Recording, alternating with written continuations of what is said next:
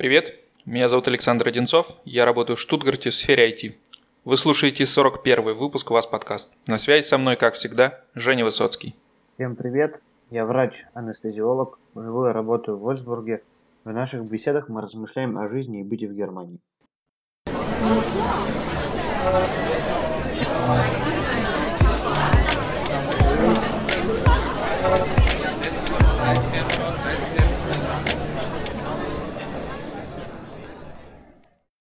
Ну давай, Жень, главную новость прошедшей недели. Парикмахерские открылись, и я впервые с октября постригся. За 20 евро. Кривенько. Очень много антенн торчит из головы, такие, короче говоря, волосы, которые она не подэтовала. Блин, но равно... Если интересно, как Женя подстригся, заходите к нему в Инстаграм. Нет, я, я пока еще не готов. Мне нужно время. Но, если честно говоря, посрать на то, что 20 евро стоило я счастлив. Ну, это где-то по-божески вообще 20 евро. Ну, относительно, ладно. Ну, собственно говоря, да, мне холодно теперь, потому что здесь еще пока 0 плюс 3 и ветрено, но ничего. Главное, у меня больше это копна в разные стороны не мотыляется, и да, мне легче стало. Спасибо. Ну, я слышал, у тебя твоя прическа, в принципе, позволяет э, делать это самостоятельно дома машинкой, так что я слышал, кстати, многие за этот период э, перешли на такую домашнюю парикмахерскую, потому что, ну, действительно, парикмахерские закрыты уже очень давно, и очень интересную тему э, Соня сказала по этому поводу, что вот смотри, они закрыли парикмахерские, ну, они в смысле правительства. Но при этом э, в Инстаграме все, э, все их э, видосы и истории о том, как они сидят на своих заседаниях, посмотри, они с отличными стрижками, все у них в порядке, нигде ничего не торчит. То есть они где-то стригутся. И это навело на мысли, что, в общем-то, некие двойные стандарты у нас присутствуют. А теперь им скрываться уже больше нет нужды, и всем теперь доступна эта возможность ты, кстати, стрижешься где-то в каком-то барбершопе турецком или ходишь э, куда-то в нормальную парикмахерскую? Потому что я уже давно нашел, мне, ты знаешь, сарафанным радио было передано контакты мастера. Русская женщина стрижет дома. Она, кстати, стригла, в принципе, и в период, когда все было закрыто. Потому что она, естественно, делает это неофициально. 15 евро, все удовольствие, качество на троечку, но меня устраивает. Я надеюсь, она не слышит твой подкаст, потому что качество на троечку тебе ухо отрезать за это мало будет. Ну а так, у нас была женщина, которая ходила к нам даже домой, и то мы к ней ходили, и она стригла, и даже дешевле, чем 15 евро это стоило. И стопудово она тоже работала в локдаун. Но однажды я был очень уставший после дежурства и просил ее перенести немного э, наш термин, а она должна была прийти к нам домой. А я настолько был уставший, что я не смог проснуться, а она стояла, звонила под дверью, и до этого я просил перенести. И она, видимо, подумала, что я наглая жопа, всеми силами... Это был удар под дых и предательство. Переетовал, переносил э, время нашей встречи, и когда она пришла, просто нагло не открыл и занимался своими делами, но я просто спал без задних ног. Э, мне было очень стыдно, я писал смс «прости» и «постриги», но она больше мне не ответила. Поэтому... Печальная история. Поэтому все оставшиеся разы я стригся то в барбершопах, когда у меня была борода. Не знаю, зачем я отдал там 50 евро за одну стрижку как-то вместе с бородой и головой. Э, вроде все красивенько, весело, но что-то дорого. Но 50 евро есть 50 евро. Да. Потом я бывал еще в обычных парикмахерских. Здесь есть русская парикмахерская на Вестхагене. Это район, где я живу. И вообще-то там было очень даже неплохо. И мне дали скидочный купон, купон, на который каждый раз надо было наклеивать маленький стикер, когда ты приходишь к ним стричься, и в конце можно было бы получить увлажняющий крем бесплатно. Я стикеры так и не собирал, но там очень милое обслуживание. Вот. Я бы вообще туда бы пошел бы, если бы они брали трубку последние два дня. А так я вчера в интернете просто вбил э, сделать прическу Вольсбург, позвонил в первую попавшуюся, спросил, могу к вам завтра, ну, вчера как бы и хотел приехать. Они такие, нет, но у нас есть завтра в 11.30. Я говорю, ну я приеду завтра в 11.30, потому что у меня и выхода-то другого нет. Ну вот все, собственно говоря. за двадцаточку, пожалуйста.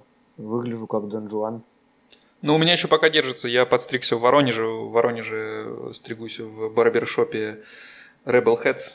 Это не реклама. Всем советую. И, в общем, когда мы там были на Новый год, я с большим удовольствием э, туда сходил, и у меня до сих пор нормальная прическа держится. Надеюсь, что еще хоть сколько-то, там, месяц-два я с ней прохожу. Ну, а потом, видимо, придется искать варианты. Сегодня в Вольсбурге из э, необычностей помимо традиционной субботней ярмарки, еще ездит колонна машин, сигналит, спереди их сопровождает полицейский на мотоцикле, а сзади а, тоже, в общем, эту колонну замыкают полицейские, след за правопорядком. Эта колонна сигналит всем в разные стороны. На машинах написано «факт корона», и они таким образом, ну, демонстрируют, то есть, как бы, свое недовольство в связи с локдауном. Ну, у нас уже про, да, у нас уже были несколько таких автопробегов прямо около дома, из окна можно видеть эту колонну. Ну, я рассказывал в одном из прошлых выпусков. Но, к сожалению, никаким образом это не повлияло на решение правительства продлить локдаун до 28, кажется, марта. Как ты думаешь, вообще перестраховываются они или действительно есть для этого предпосылки, что какая-то третья волна может быть? Потому что вот буквально сегодня утром видел на Тагис шоу новость, что в Чехии больницы переполнены и уже пациентов везут в ближайшие клиники Бундес-земель Германии, Швейцарии, Австрии. Да, у нас тоже где-то неделю назад прошел слушок, что могут поступать пациенты из Чехии, но так они к нам, по-моему, и не поступили. По крайней мере, я говорю по состоянию на прошлую неделю. Потому ну, что... Ну, до вас далековато так-то вообще. Не, все равно могли бы привести. Потому что эта информация вообще-то от шефа шла, от нашего. А, но я насчет этой недели ничего не могу сказать, потому что, точнее, не могу сказать, привезли ли Чехов а, в больницу, но точно могу сказать, что сейчас в отделении вновь а, активирована система работы персонала в три смены, а это означает только одно, что у нас больше четырех пациентов на искусственной вентиляции легких. И получается, что опять э, используется персонал больше. Но я говорю про реанимационное отделение. Я не знаю, что там в обычном отделении. Завтра, нет, не завтра, а вот в понедельник пойду дежурить по скорой, но буду, соответственно, в ординаторской, там станет известно, каково положение дел. Ну, звучит не очень оптимистично вообще. Потому что уже как-то все это движется сейчас э, к весне, и уже март за, до конца марта продлили. Там уже, глядишь, и апрель не за горами, а там уже и лето. И непонятно, как, как это может остановиться, потому что, ну, по идее, это может остановиться только массовой вакцинацией, которая здесь, ну, еще не скоро ожидается. И, в принципе, они даже еще и не говорят о том, что кого-то там массово можно будет вакцинировать, кроме как каких-то отдельных групп людей. Ну, сейчас они политически должны разобрать сначала всех своих тараканов, а потом, я думаю, будет и массовая эта вакцинация. Вот. Ну, время покажет. Но пока нельзя сказать, наверное, что здесь все идет большими шагами или там хотя бы средними шагами в сторону улучшения каких-то эпидемических этих э, состояний общества. Вот. Наверное, наверное, это все продлится еще. У меня есть еще одна новость, которая по счастливой случайности очень сильно подходит нам под э, тему, которую мы запланировали на сегодня. Это смена специализации в медицине. Это наш основной топик сегодня. Новость. Я был на этой неделе в Гамбурге, под Гамбургом, в клинике психиатрической. Хотел посмотреть отделение психиатрии изнутри. Э, не отделение, а правильнее будет сказать больницу, потому что там было внутри пять разных отделений. На меня это произвело, не побоюсь этого слова, неизгладимое впечатление. Мне очень понравилось там. Я чувствовал себя в своей тарелке. Ну давай, наверное, не спеши, давай подойдем к этому как-то чуть-чуть издалека, то сейчас все карты выложим, и можно, в принципе, выпуск сегодняшний закрываться, выпуск сегодняшний заканчивать и закрываться и идти по делам по своим. Эм, как вообще эм, это для меня звучало? То есть э, Женя рассказывает, я еду в Гамбург на днях. Ну, как бы интересно. По каким таким целям ты можешь поехать в Гамбург, когда все закрыто, отели закрыты? Ну, видимо, по рабочим целям. Э, и тут ты рассказываешь, что ты едешь в психиатрическую клинику, я так понимаю, или как это правильно называть, э, для того, чтобы попробовать посмотреть, э, насколько тебе это может быть интересно. Тут я прям удивился, потому что, ну, наверное, не я один представлял медицину такой сферой консервативной, в которой смена специальности, ну, не то чтобы невозможно, но в целом не рассматривается как э, опция. И если ты пришел работать там по какой-то... То, что ты учишься же на анестезиолога, сколько ты учился там? 5-10 лет, ну, много, в общем, времени на это уходит. И для того, чтобы сменить специальность, тебе нужно пройти все эти шаги заново, буквально чуть ли не поступать заново в медицинский университет. Поэтому я на самом деле даже не понимал и до сих пор не совсем понимаю, как такое возможно и насколько это э, единичный случай. Э, поэтому давай, наверное, по порядку рассмотрим э, вообще. Э, давай вкратце, вообще это частое явление? Ну, здесь надо рассказать поподробнее с самого начала. Это явление нечастое, э, но встречаемое в медицине. Частота в Германии смен специальностей, она гораздо выше, чем в России. Ну и в целом в странах, которые работают, приняли западный э, образец медицинского образования за основу. Что же здесь имеется в виду? Есть такая модель, всем нам известная. Человек поступает в медицинский университет и учится там на различных факультетах. В моем случае это было лечебное дело. Human medicine будет это в западной э, медицине, аналогом лечебного дела. И э, первые различия наступают уже в конце обучения. Потому что, по сути своей, западная медицина сейчас проводит обучение по советскому образцу, как было в Советском Союзе. А именно 5 лет теоретических которые делятся на две части. Доклинические дисциплины, физика, химия, биология, анатомия там, и так далее. Потом экзамен по доклиническим дисциплинам. Потом два с половиной года клинические дисциплины. И по ним наисложнейший госэкзамен. А потом год так называемой субординатуры. Субординатура, где человек пробег... не учится, он больше не ходит ни на лекции, ни на практике. Он идет в больницу и проходит разные отделения в разной последовательности. Есть отделения обязательные, есть отделения там по желанию, но он определяется за этот год, за шестой, за свой, со, э, со своей специальностью будущей. Взвешивает все за и против, свои цели в жизни. И после чего, после этого практического года, он обязан сдать символический довольно экзамен по практическим навыкам, и потом он вступает в медицинскую жизнь. То есть он окончил Human Medicine, сделал год практики, и дальше он может идти хоть куда. Вы спросите сейчас также, то есть те, кто не знаком с этой системой, а как же ординатура, что вообще там, как интернатура там, или что они там вообще делают. Такого понятия не существует. Здесь, более того, это, это шикарно, то, что его не существует. Это зловреднейший аппендикс, который просто срочно нужно ампутировать в российской системе медицинского образования. И ответом на то, аргументом в эту пользу есть огромное количество, значит, всяких э, моих мыслей, да и не только моих.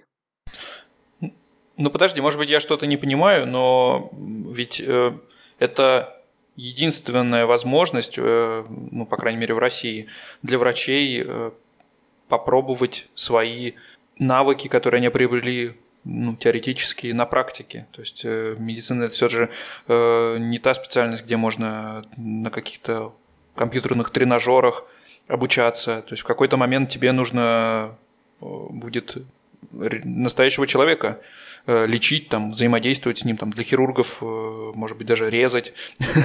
Поэтому, э, ну, как можно обеспечить такую систему, где такая ординатура будет исключена? Да, легко и непринужденно. Дело в том, что в ординатуре, где ты тренируешься на людях, как ты говоришь, вот, эм, ну, по сути своей, это применение практических э, навыков э, на э, теоретических навыков, перекладывание их на практику. Оно происходит, в общем-то, ничем, э, ни, никак не отличается от твоей работы. Только э, тебе, э, тебя засовывают в другой юридический слой. В ординатуре ты должен, ты полностью в российской зависим от своего ментора, своего наставника. А, соответственно, это все довольно смачно а, управлено еще нашими реалиями. То есть там обучают лучше тех, у кого есть э, связи или деньги и так далее. И можно, в принципе, вообще туда не ходить. То есть, как бы, если ты очень сильно захочешь, эм, в некоторых местах я слышал. Вот. Соответственно, Э, в эти ординатуры, э, в общем-то, люди, которые ходят, они люди, которые хотят быть медиками, научиться чему-то, они, безусловно, чему-то научатся. Но потом начни им прицельно задавать вопросы, ну и чем отличалась твоя деятельность в ординатуре от деятельности врача? И они уже не смогут э, как таковой ответ дать. Но здесь в юридическом праве в основном еще лежит э, разница, потому что После ординатуры считается, что ты врач-профессионал, и на тебя полностью лежит ответственность э, за лечение твоих пациентов. Но это, конечно же, очень неправильно. Не может быть э, после двух лет практики, пускай даже очень интенсивный, э, человек профессионалом. 5-10 э, лет нужно в любой специальности, неважно, медицина ли, а тем более медицина, для того, чтобы человек полностью можно было его кинуть в огонь, в воду засунуть в эти медные трубы и сказать, все, ты там один варись как хочешь. И то бывает, что помощь нужна, потому что мы не всесильные. А по сути своей в юридическом праве, в медицинском в России так и происходит. Засовывают и э, после ординатуры в отделении говорят, все, ты теперь единственный, сам за себя отвечающий э, себе, так сказать, субъект. Делаешь наркоз, будь добр, будь добр, там, Поэтому обследуют с ног до головы, боятся. То есть э, лучше чуть-чуть побольше обследовать, чем чуть-чуть поменьше. Э, ну, то есть э, получается, что в России обучение, оно такое дискретное.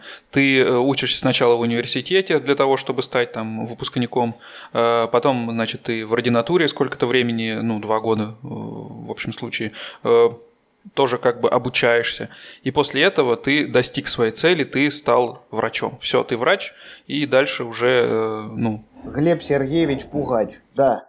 Ты врач, и э, ничто, собственно говоря, человеческое тебе э, не э, может быть присуще. То есть ты должен работать на две ставки, юридически нести ответственность за все, что э, вокруг тебя крутится, вертится. Все навыки и умения – это обязаловка – то есть э, все, что ты, ты, у тебя нету, по сути, морального права чего-то не знать. Так вот э, было в тех местах, где я проходил какие-то практики и видел вот это все.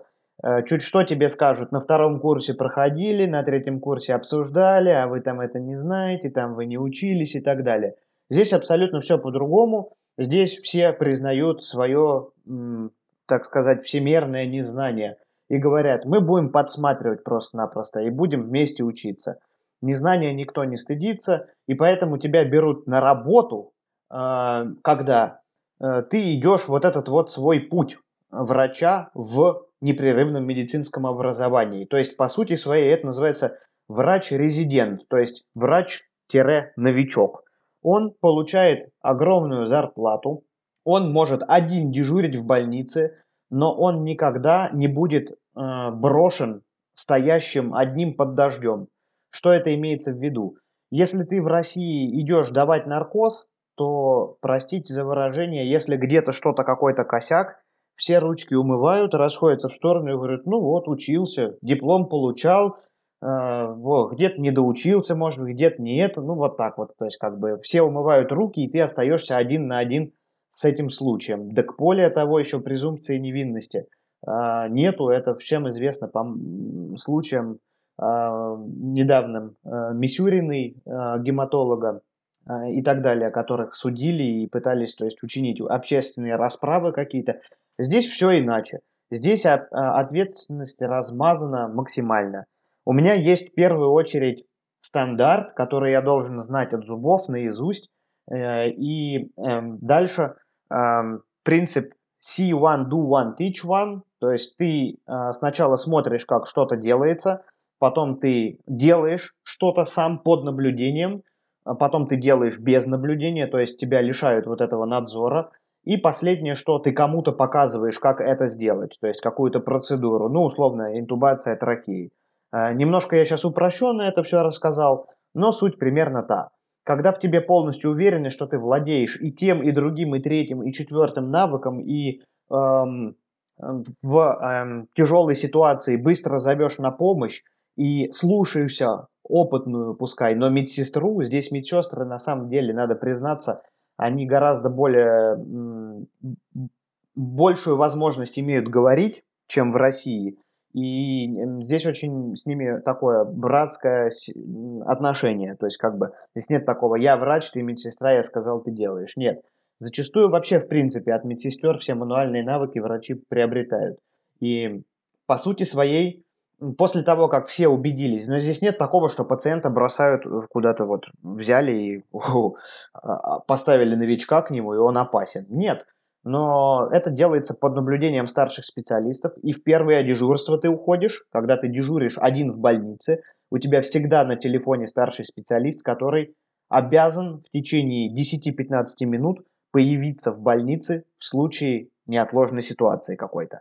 И вот, собственно говоря, так это все работает, и путь твой а, после того, как ты вступил в эту резидентуру. Резидентура, я подчеркиваю, здесь нету такого понятия, как институт постдипломного образования и прочая вот эта шляпа, которая у нас там есть. Эм, вообще, в принципе, нету такого понятия. Резидентура – это твой работодатель, это больница, то есть как бы, и ты э, врач-резидент – это врач, получающий знания от больницы. Вот я, по сути своей, сейчас на четвертом году уже нахожусь работы, но я по-прежнему считаюсь врачом, получающим знания от больницы. Когда я наберу необходимый список навыков, э, манипуляций, операций в своем списке, то есть это так называемый логбух, там 600 аппендэктомий, там 400, там еще чего-то, потом мне нужно э, уметь ну, как, на, как налет у пилота, да? как да? налет у пилота, по сути своей, да, ты прав, хорошее сравнение. То есть мне нужно уметь вентилировать, там, а, владеть навыком однолегочной вентиляции. Мне нужно провести один месяц в кардиоанестезиологии. И как только я соберу все эти пунктики, а они легко очень собираются, то есть любая манипуляция, которую я делаю, у меня личный мой номер есть, 52. А, он везде там вставляется в такую табличку, как сказать, которую считывает компьютер. И, условно, если я сейчас хочу уволиться, я подхожу к шефу и говорю, шеф, Э, мой логбук электронный, пожалуйста, дайте. И они мне дают список всех манипуляций, которые были мной сделаны здесь за 4 года. Их не нужно никому не документировать, ничего. То есть я э, приношу э, это, по сути, свой hard skills в распечатанном виде. То есть те навыки, манипуляции, которые я сделал. Вот. И все, я их уношу в следующую клинику, и дальше там продолжается мой вайтербилдинг. То есть мне условно, может быть, там нужно будет еще, ну, полгодика поработать, чтобы они пассивно набрались, эти все штуки. И все, я там могу стать фахарцем. Фахарц – это, ну, по сути своей, врач высшей квалификации, как бы, э, высшей категории, у нас так можно было бы назвать. Это человек, который э, как раз тот, э, уже по, по юридическим немецким законам, это тот, за кого пытаются выдать бедного э, врача после ординатуры в России. Это тот, кого можно кинуть э, в огонь, в воду и в медные трубы засунуть, короче говоря, и он везде будет на коне. То есть вот к этому моменту, за свои 4 года, я делал наркозы детям до 10 килограмм, э, около 50, до 20 килограмм, около 50 наркозов у меня э, большое количество, там 10-50 неотложных кесаревых сечений. А, то есть неотложных это когда каждая минута считается, и это в действительности как в фильмах. А у меня большое количество реанимаций как в клинике, так и вне, потому что я езжу то есть, на скорой помощи. То есть вот такая школа здесь. При этом я по-прежнему считаюсь резидентом. Но, то есть, э, эм, условный ординатор в России, он, ему такое количество этих всех навыков, ну просто, то есть я с трудом себе могу представить, чтобы оно было доступным и возможным. Вот, ну потому что здесь, конечно, ну, все то есть получается, то есть получается, что, ну, если попытаться приравнять эти системы, как это устроено в России и как это устроено в Германии, то можно так сказать, что в Германии просто ординатура длится дольше. Ну, потому что твоей ординатурой можно назвать э, весь тот период до того момента, как ты станешь фахарцтом. Я бы так не сказал. А, я бы вообще слово ординатура изъял бы из лексикона здесь. Я бы сказал так, потому что в ординатуре, условно, почему это дьявольское говно? А, потому что э, в ординатуре а, к сожалению, люди доходят до нее годам так к 23-25, они в большинстве своем вынуждены за нее платить. А здесь я получаю огромные деньги за нее. То есть там ты платишь институту постдипломного образования, как бы профессорам, доцентам, которые тебя типа образовывают. Вот. А лекций там и занятий как таковых у нас я там, ну не так их и много, собственно говоря, было.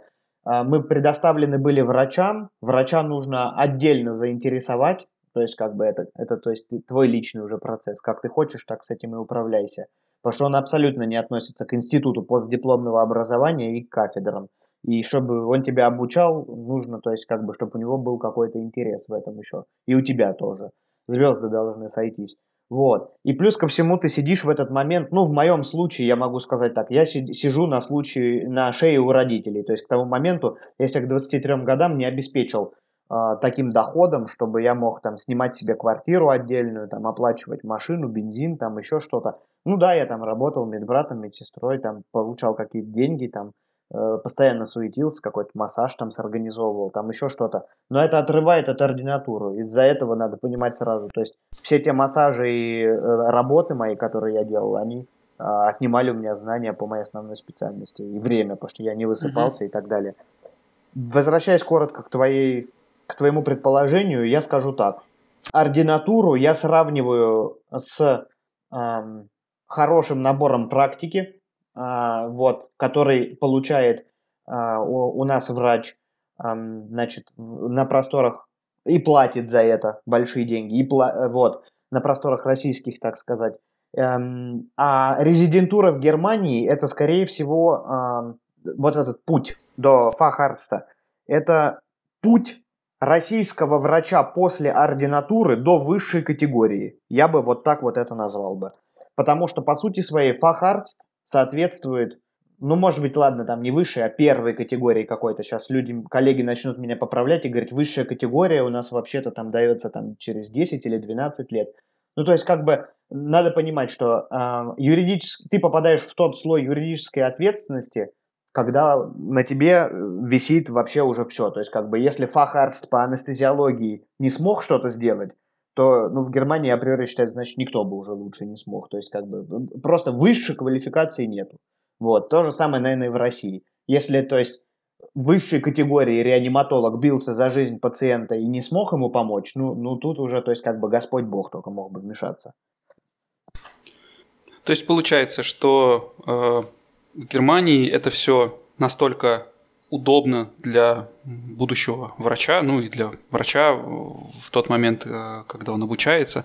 Э, несмотря на всю нехватку кадров здесь, потому что, напомню, в Германии большая нехватка врачей, и те, то небольшое количество врачей, которые здесь э, оканчивают вузы, а я так понимаю, здесь их не очень много, потому что но их здесь немного, да, потому что очень тяжело стать врачом и поступить. Здесь они сами себе эту проблему э, на политическом уровне привезли. Они могли бы гораздо больше врачей воспитывать в год. То есть, условно, э, 250 тысяч студентов э, в России учатся одновременно, единовременно примерно, 250-270 с первого по шестой курс, без ординаторов.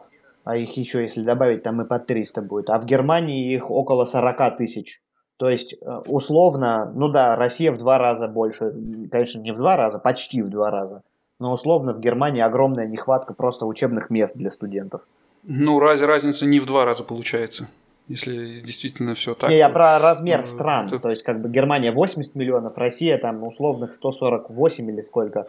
Эм... Да, понятно, но то есть, ну, разница там можно считать в полтора раза по населению, и при этом разница в студентах медицинских вузов в четыре раза, в 4-5 раз. Это прям значительно. Это значительно, да. Э, при этом... Те, те, угу. Тот малый процент этих людей, э, кто здесь еще остается, потому что, э, ну, как мы знаем, почти все кто закончил здесь медицинский вуз, уезжает либо в США, либо в Швейцарию. Ну ладно уж, не почти все, но ощутимая часть, скажем так, то есть как бы какой-то хорошенький процент уезжает так. Может быть, я им не владею, но это около, может быть, 10-20%. Они покидают Германию и ищут себе счастье в других каких-то странах, в профессии. Но по сути своей они же не допускают сюда даже средних хорошистов. По сути, в медицину могут идти только круглые отличники или люди, у которых есть одна-две четверки там условно в школе. Но я уже сразу перевел на систему оценок российскую. А, Напомню, что то, как устроено здесь обучение медицинским специальностям, мы обсуждали в одном из наших давних выпусков, где у нас в гостях был человек, который на протяжении многих лет так и не смог поступить в медицинский вуз, и в итоге сейчас э, учится медицине в Питере. Да. Так что, если не слышали, послушайте, очень интересно э, обо всем этом мы там э, рассказываем. И причем эта система, она здесь не всю жизнь существовала, она здесь была введена, то есть в относительно какой-то, ну, не, относительно недавно. И даже врачи, которые в Шарите работают, которые студентов сейчас воспитывают, они сами говорят студентам, говорят, ну, я когда поступал, я, я школу окончил, у меня там и тройки были, ну и ничего, я стал хорошим специалистом, стал хорошим врачом, то есть я это говорил человек, то есть который в действительности неплохой врач. То есть по сути своей я окончил школу с тройками, я окончил э, ВГМУ, то есть как бы тоже не был вообще идеальным студентом, тут надо признаться. Вот, и здесь э, в немецкой клинике мне дают абсолютно честный фидбэк. У нас в принципе очень все честно. Нам говорят, где наши сильные стороны, где слабые. У кого слабых сторон много, тех ни к дежурствам не допускают, ничего. Они говорят, над чем работать. Здесь это а, принято так делать и в порядке тет-а-тет с глазу на глаз, то есть не унижая там при всех остальных за незнание там или еще что-то. У меня все, как говорится, идет здесь как своим чередом. Я как нож в масло вошел, не тем, чтобы я там этим сильно писец как горжусь, но тем не менее, то есть как бы мне постоянно дают позитивный фидбэк, то есть то, что у меня все получается в моей специальности, и я далеко не отличник в немецкой школе был и в немецком вузе, я был троечник, больше хорошист, даже может быть, но тем не менее тройки были в российской системе, да еще и тем более далеко там не в самый лучший. Ну, много чего пришлось доучить, много чего пришлось там под, э, подтюнинговать, но тем не менее вот все вполне себе работает. То есть это, еще раз говорю, это какая-то здесь политическая ошибка, и при этом это такой называемый э, секрет, который все знают. Об этом говорят все. Здесь даже нету людей просто, которые на эту тему уже не высказались. Просто правительство не слушает и не делает так. То есть говорят медики, говорят заведующие отделений, говорят не медики, говорят, все вообще говорят на эту тему, а вот так вот оно выходит. Ну, в принципе, поэтому мне здесь и э, нашлось место. Так бы, если бы здесь было, был такой челлендж лютый среди местных, и э, был бы приток кадров а, из местных школ, из местных университетов, то мне не нашлась бы сюда лазейка. То есть это кто-то ее искусственно сделал, я этим искусственно пользуюсь. Да, и подкаста нашего бы тогда не было. Или ну, был бы, но только на все... тему IT. Вот. С этим все понятно. Эм, все равно, конечно, довольно много вопросов остается. Почему, когда в России так много людей в сфере, в сфере медицины занято, то есть ну, намного больше, чем здесь, и при этом э, вот такое вот э, продолжительное менторство и постепенное обучение, постепенный выход э, в самостоятельное плавание, там а ответ, ответ на это, в принципе, есть. То есть, понятно, там, а, то, что у нас э, у нас то, что в Германии ординатор получает э, зарплату, ну ординатор, Бешено. извини, что я пользуюсь этим Пользуюсь словом, без проблем. определение, да, э, это мы оставим за скобками, да, то есть, ну, не рассматриваем сейчас денежный вопрос, но, в принципе, всю систему, да, что в, Гер... в России это два года и до свидания, а здесь это на протяжении долгого периода времени постоянная поддержка, и всегда к тебе представлен специалист. Э, да, это, конечно... Причем не просто печаль. в России это два года и до свидания, Извини меня, подвинься, ты не можешь после университета, после лечебного факультета пойти работать анестезиологом или хирургом или психотерапевтом. Тебе нужно пройти а, вот эту специализацию, то есть ординатуру. И только после окончания платной ординатуры, два года, то есть тебе нужно откуда-то найти там деньги на нее, ты можешь работать по специальности какой-то и начинать свой путь будешь карьерный с самого нуля. А, здесь ты просто идешь в больницу, и функции э, ординатуры перенимает твой работодатель, и ты вот набираешь этот э, hard skills свой, и в какой-то момент можешь получить высшую категорию. Все. То есть, условно, э, предположим, я в России проработал 3-4 года анестезиологом-реаниматологом, и в какой-то момент понял, что это не мое.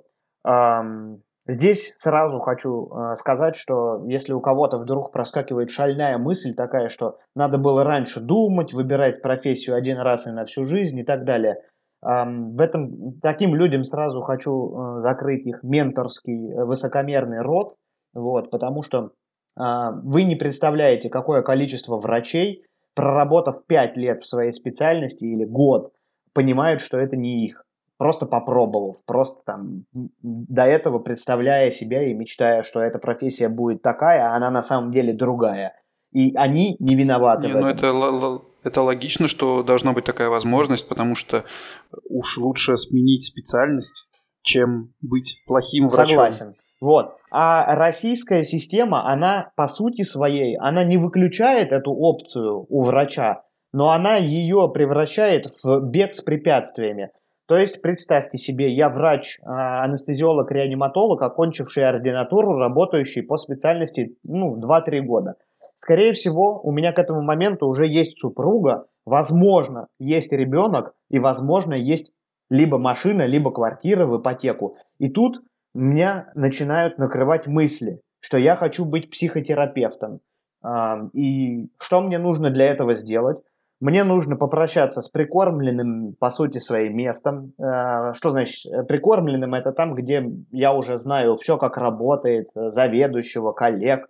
Эм, сказать «до свидания», подать документы в ординатуру по психотерапии, не получать там денег вообще, оплатить 150-200 тысяч рублей в год, а это два года, соответственно, это 300-400 тысяч рублей я должен заплатить за два года, при этом надо понимать, что я лишаюсь на два года возможности зарплаты. То есть я не могу выплачивать больше ни ипотеку, ни э, кредит на машину. Жена от меня моя, скорее всего, уйдет, если она не, не декабристка, то есть как бы, которая, то есть как бы с тобой будет жить где угодно.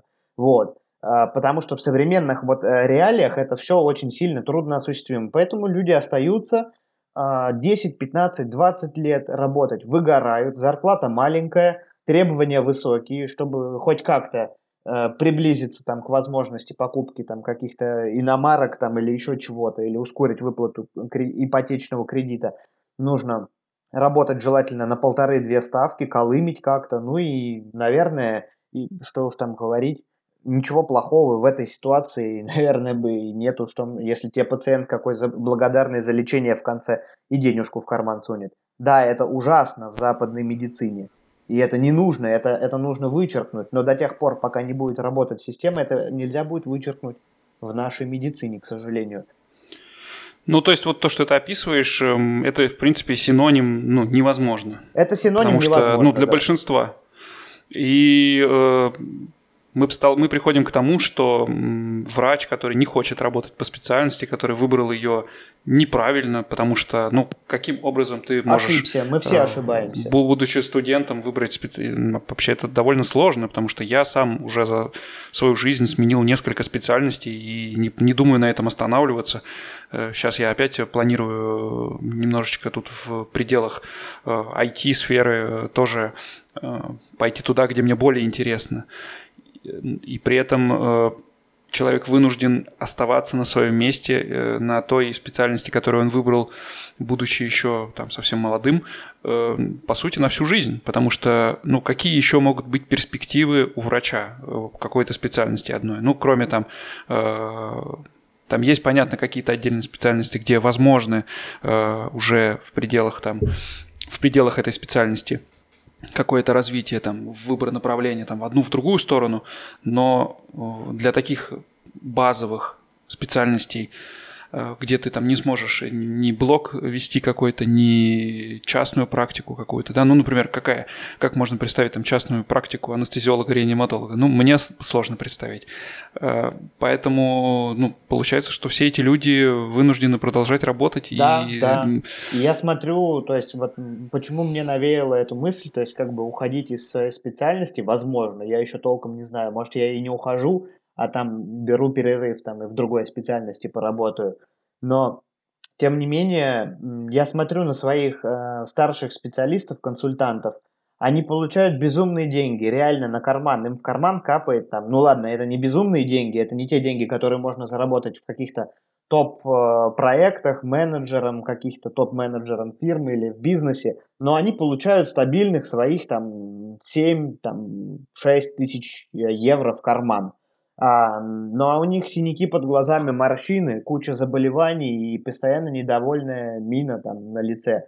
Кто-то, конечно, находит, как самореализоваться, кто-то нет. Но и опять же, то есть, чтобы туда куда-то запрыгнуть, это большое количество, то есть нужно уметь играть подковерные игры, нужно уметь э, находить контакт со своим шефом, ну и так далее. То есть это все то, то есть кому-то это нравится, кто-то это может. В этом нету ничего плохого. А, кто-то, причем это очень круто может, расталкивать локтями и идти там по головам. Кто-то может это делать политкорректно и круто, реально, то есть э, основываясь на soft, hard skills. Кто-то это вообще не умеет делать, и кто-то это еще не хочет делать. И это понимаешь только с опытом, когда ты находишься где-то и э, по сути своей здесь э, это хоть как-то возможно. То есть, условно, если я хочу перейти в другую специальность, то мне нужно просто пойти вот в клинику психиатрии, сказать, я хочу у вас работать, и если я их устраиваю, то они мне дают контракт, я его подписываю, я дорабатываю месяц-два или сколько у меня там кюндигунгсприст в предыдущей клинике, и все, и я психиатр, психотерапевт. Я херовый. Ну, то есть, по сути, это не отличается ничем от э, того, как буду менять работу да, я. Да, это ничем не отличается. Я увольняюсь, и выхожу работать на новую работу. Все верно, да. То есть, да, я поначалу там не, меня не будут сажать со сложными пациентами один на один. Сначала э, мной первые полтора-два месяца будут заниматься, показывать, как заполнять истории болезни, что какие там тесты есть, как определить те состояния. Потом они будут замечать ну, понятно, за мной ан- анбординг это анбординг это в любой сфере есть. Да, да, да. И То нем, есть да, эти ошибки, они не... не будут сказываться на лечении пациентов абсолютно. То есть как хирург становится как как хреновый хирург после университета, не хреновый, а то есть без опыта становится охренительным, который а, уже там 10 лет оперирует и к нему приезжают там со всех концов. А, кстати, такие до сих пор есть. Я недавно удивлен был. А, в Воронеже один а, довольно-таки высокопоставленный чиновник рассказывал, как он ездил в Майнц, в клинику, на операцию и сказал, что в соседнем кабинете с ним лежал директор Шарите. То есть к тому э, врачу э, едут и директор Шарите, и высокопоставленный чиновник из Воронежа. То есть как бы есть такие хирурги, к которым едут, то есть из разных, ну я не побоюсь этого слова, концов света. Вот. И эм, как таким стать? Тебе нужно сто раз неудачный разрез сделать при э, твоих коллегах, потом сто раз сделать удачный, потом без твоих коллег и так далее. И потом, когда ты тысячу раз это сделал, у тебя все получается, начинается, и к тебе едут уже со всех других разных сторон. То же самое и здесь. 3-4 месяца они мне сказали, и ты начнешь выполнять дежурство уже в психиатрии, один будешь работать нету никаких проблем. Ну, ну еще нулевой пункт, э, наверное, стоит также озвучить, э, ну, стоит, наверное, любить свою специальность в первую очередь, чтобы стать таким Конечно. хирургом, Нет. психотерапевтом или анестезиологом. Конечно, да. Это, это должно быть, э, это должен, должно быть стечение обстоятельств, всяких качеств, soft, hard skills, а, должны быть нормальные менторы, должны быть нормальные условия, а, должен, должен быть талант, должно быть старание, прилежность, то есть как бы талант здесь это каких-то там 10% он играет роль, все остальное это твоя работа активная очень, и вот многофакториальный вот этот вот стечение всего-всего вот этого вот. вот. Но условно, то есть я как бы сегодня в каком-то эмоциональном состоянии таком нахожусь и рассказываю это все сейчас на эмоциях, но я не могу не упомянуть то, что вчера мне подруга написала а, в Телеграме, в личку скинула. А, она врач в Москве, а, в частной клинике где-то работает и даже, то есть в государственной, то есть как бы она говорит, Женя, я нищий человек, я получал, я получила за вот последний мой зарплатный квиток 86 тысяч рублей, вот. Это она мне все ответила на все мои вот эти вот, э, я периодически пытаюсь там сам себе говорить, что я хочу там вернуться в Россию, там в Москву и так далее, а пока там мне некуда по сути возвращаться, то есть ехать туда это означает опять э, в, в, кидаться в эту мышиную возню в попытку, то есть как бы затолкаться, то есть в автобус, в какую-то, то есть я не знаю, эм, выбирать продукты по акции и так далее. То есть это, это ухудшение сразу, то есть как бы вообще куча аспектов. Я не смогу больше... Более того, судя по всему, ну, судя по тому, что ты сказал э, до этого, скорее всего, в России тебе придется опять начинать с самых низов. Возможно. Э, конечно, конечно, нет, потому что там у меня уже истекла, истек мой сертификат специалиста анестезиологии и реанимации. То, что я где-то в Германии работал на это всем, скорее всего, ладно, не всем, наверное, в частных клиниках меня примут и наверняка примут, но тем не менее, то есть там, там будут, э, будут всякие бюрократические трудности, вот, в частную, скорее всего, будет легче войти, чем в государственную, но, как говорится, все там блестеть и сверкать не будет, но, по сути, так никогда не было в России и не будет.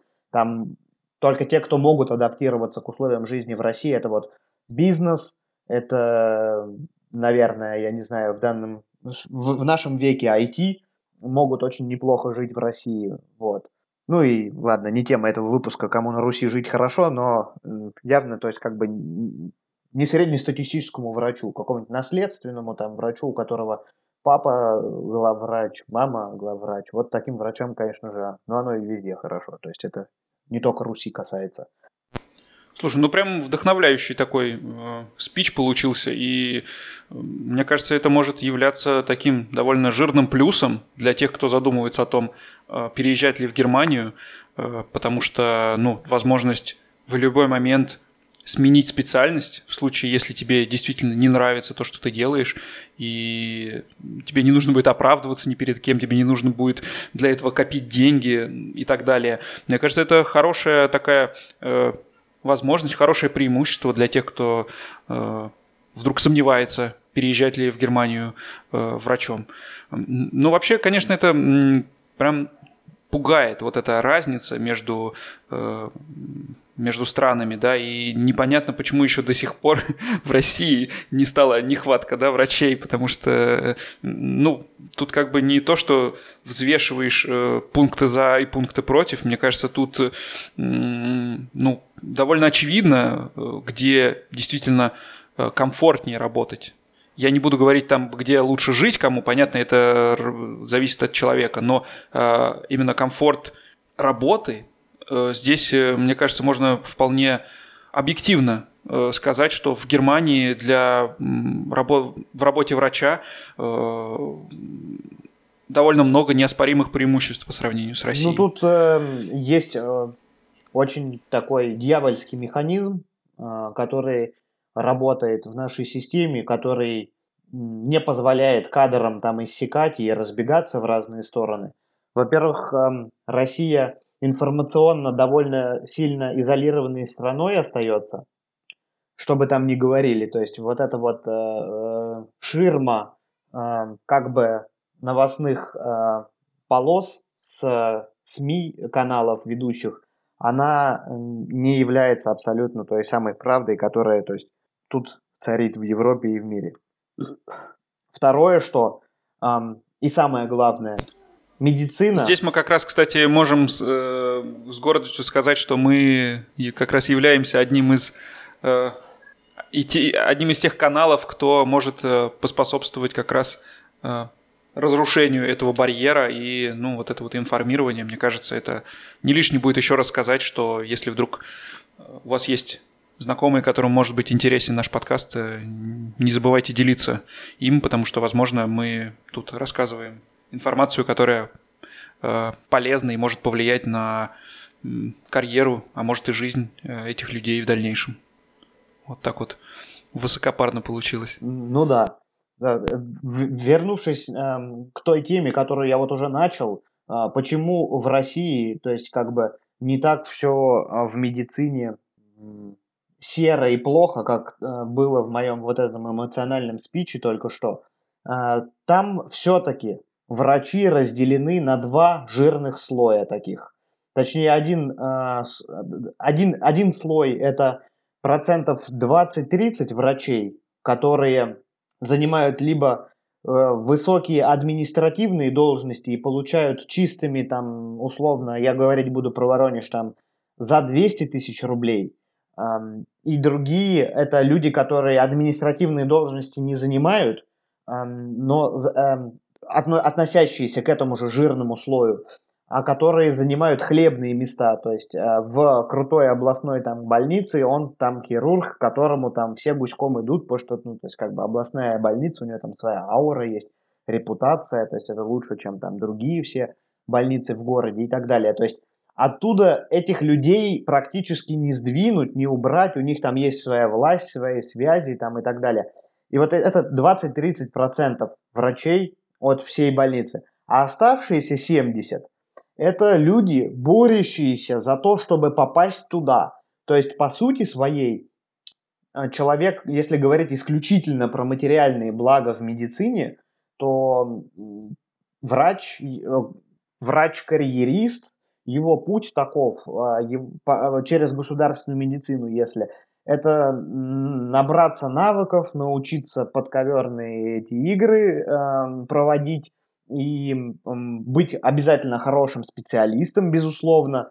Э, опять же, здесь совокупность качеств. И запрыгнуть вот туда, в тот слой верхний, у которого зарплата в 5-10 раз выше, чем у людей, которые могут с тобой также сидеть в одном кабинете, ходить с тобой в одну ординаторскую – да, то есть это, это вот так вот важно. Но это, по сути, очень сильно расслаивает это общество. То есть эм, в, одном, в одной комнате могут сидеть э, врач, который приехал на X5 BMW M 2000 там, последнего года с лучшим там спортпакетом, и другой врач может приехать с э, порванным пакетом из пятерочки с двух смен – выйти из трамвая там в грязненькой курточке, и вот они могут сидеть вместе пить чай. И понятно, что общих тем у них будет мало. И там рождается огромное, то есть такой огромный гэп между людьми в одном отделении. Это очень сильно не, не улучшает работу отделения, но так есть. Так есть. В тех местах, не ну везде, ну, не везде сразу, то есть, а то это слишком печальная, то есть, как бы картина, наверное, мои, моих глаз передается вашим ушам, вот, из моего рта, вот, соответственно, наверное, где-то есть, то есть какие-то места, где более-менее все очень хорошо организовано, не наверное, а точно, вот, надо просто э, их поискать, но в целом в медицине в России можно зарабатывать денег гораздо больше, чем в Германии, э, это точно. Если у тебя есть доступ к административным каким-то, то есть туда слоям, а, если ты а, просто обожаешь свою профессию, спишь на ней и живешь ей только, то через 20-30 лет, скорее всего, об этом будут многие знать и многие будут у тебя только лечиться. Вот. Э, в Москве есть огромное количество возможностей, в Питере, в Нижнем Новгороде, я от коллег здесь в Вольсбурге слышал, которые э, со мной работают, что там тоже все очень может быть неплохо и очень может быть хорошо. Вот, э, поэтому не все так, конечно, катастрофически плохо. Понятно. Ну давай еще один вопрос затронем. Э, буквально пару слов про такую гипотетическую возможность. Вот представь ситуацию. Мне вдруг надоела моя работа, мне надоело заниматься программированием, и я, наслушавшись твоих рассказов, э, медицинской романтики, и мне захотелось, в общем, в это все окунуться. Э, какие есть, в принципе, пути для этого? Для того, кто не в медицинской сфере, э, как вообще можно попасть туда, если ты не учился здесь, да, и не учился там в России. Есть ли вообще, может быть, и для таких людей есть какие-то возможности, и э, это не невозможно.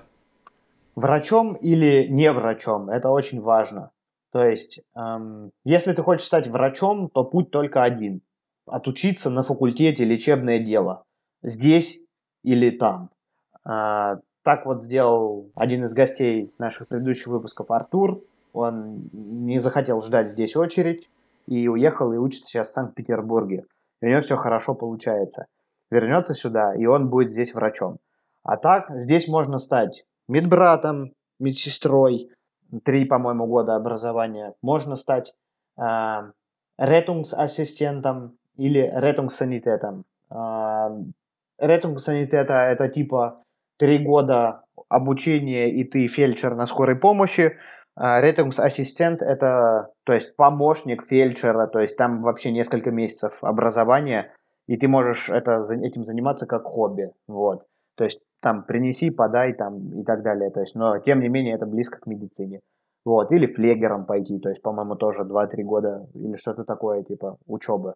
Вот так можно стать из э, не медика человеком близким к медицине, ну а медиком только через обучение на факультете.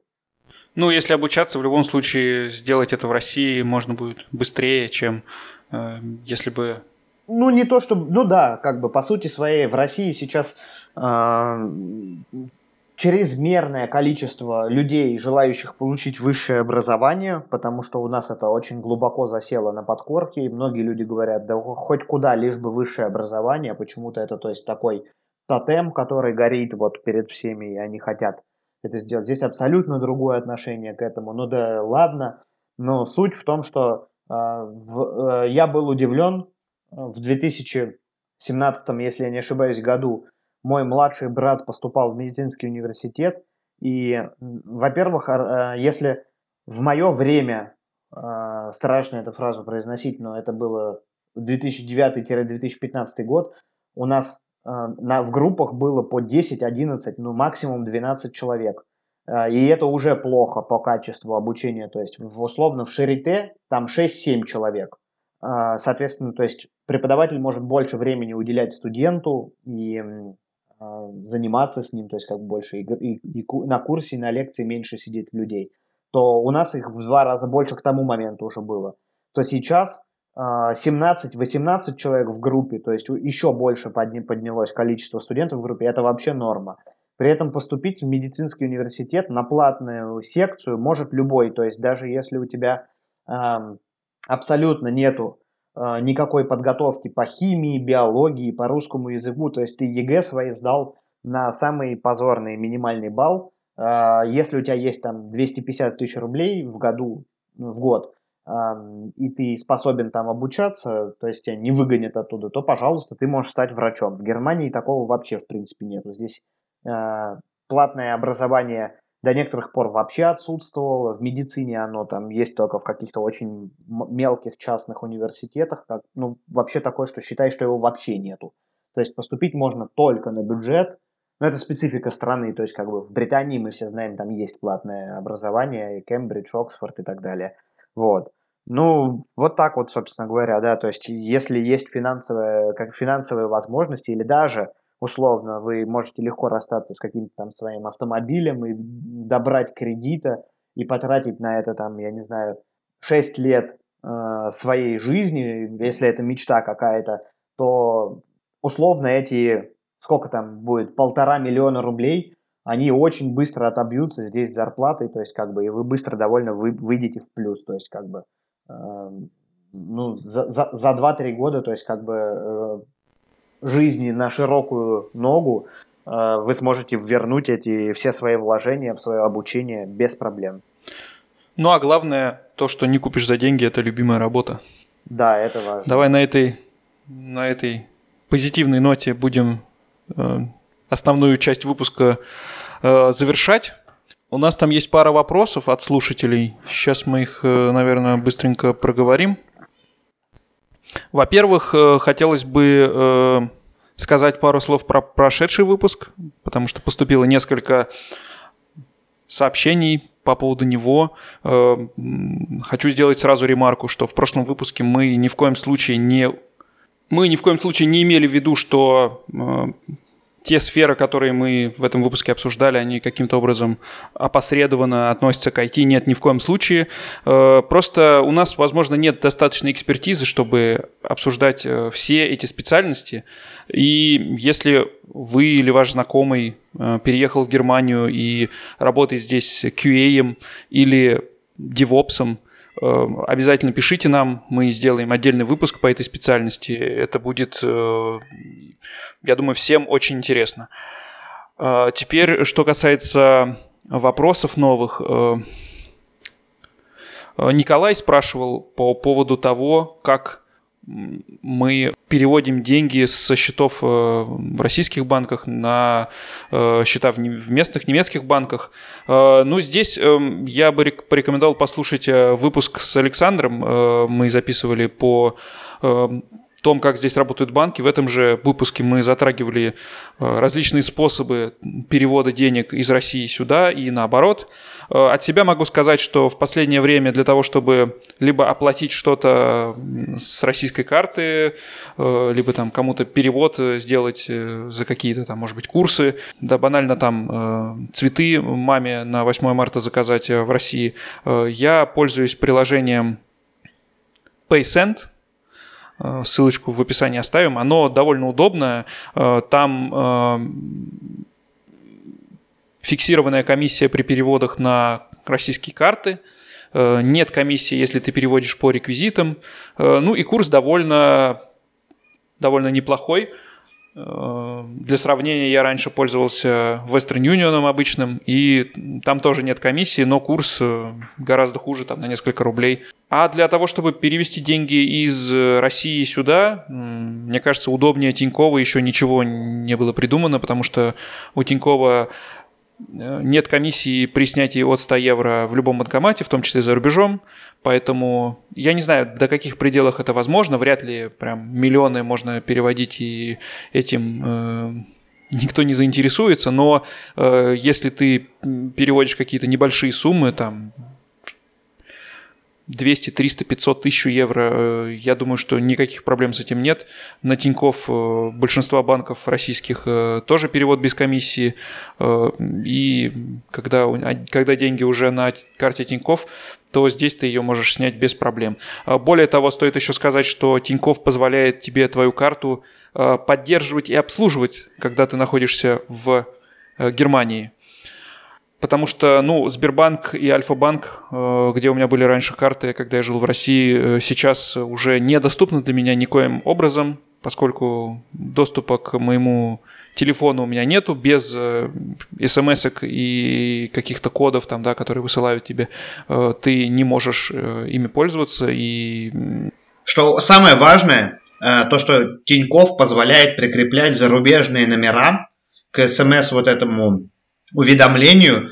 И если у тебя нету двух симок в телефоне, то у меня вот мой плюс 49 телефон прикреплен, мне сразу приходит смс кто перевел, кто что, то есть я пользуюсь без всяких ограничений. Да, я сменил номер тоже, ну, мне кажется, с год назад уже, когда у меня, когда я понял, что у меня нет доступа к моей старым, моему старому номеру российскому. Э, да, это делается в, буквально за час в чате поддержки прямо в приложении Тинькофф. Поэтому какая прям реклама Тинькова получилась. Но тут все по фактам как бы для этих целей отлично подходит. такой вариант. Поэтому, если вы живете в Германии и у вас есть такая необходимость переводить деньги из России сюда, то ну, при следующей поездке э, делайте карту Тинькофф. Она делается там буквально за несколько дней. Э, ее курьер привезет. Так что для этих целей, да, я бы порекомендовал бы пользоваться картой банка Тинькофф. Ну а мы завершаем сегодняшний выпуск, затянувшийся слегка, но Надеюсь, получилось ответить на все вопросы, которые были. Если что-то вдруг осталось незатронутым, пожалуйста, задавайте вопросы через чат-бот. Ставьте оценки, пишите комментарии везде, где вы слушаете подкасты. Нам всегда очень приятно, и оценок не так много, что мы практически следим за каждой новой и каждым новым комментарием. Нам очень приятно. Э, напомню, что у нас э, ну, напомню, наверное, вряд ли кто-то знает об этом. Э, в конце марта у нас будет год, как мы начали заниматься этим подкастом. Мы планируем сделать прямой эфир, скорее всего, мы будем присутствовать вместе в одном с Женей. И было бы интересно получить от вас какие-то вопросы, Э, к этому выпуску, поэтому да, пишите, к, пишите через Telegram-бота нам, пишите э, через Google форму, ссылка на которую есть в описании к каждому выпуску. Рассказывайте о нас своим друзьям. Э, было бы хорошо до как раз к этому времени добить хотя бы 400 слушателей в нашем Telegram-чате. Это было бы такой посильной выполнимой целью, я думаю. Ну и до следующего раза. Всем пока. Всего доброго, до свидания.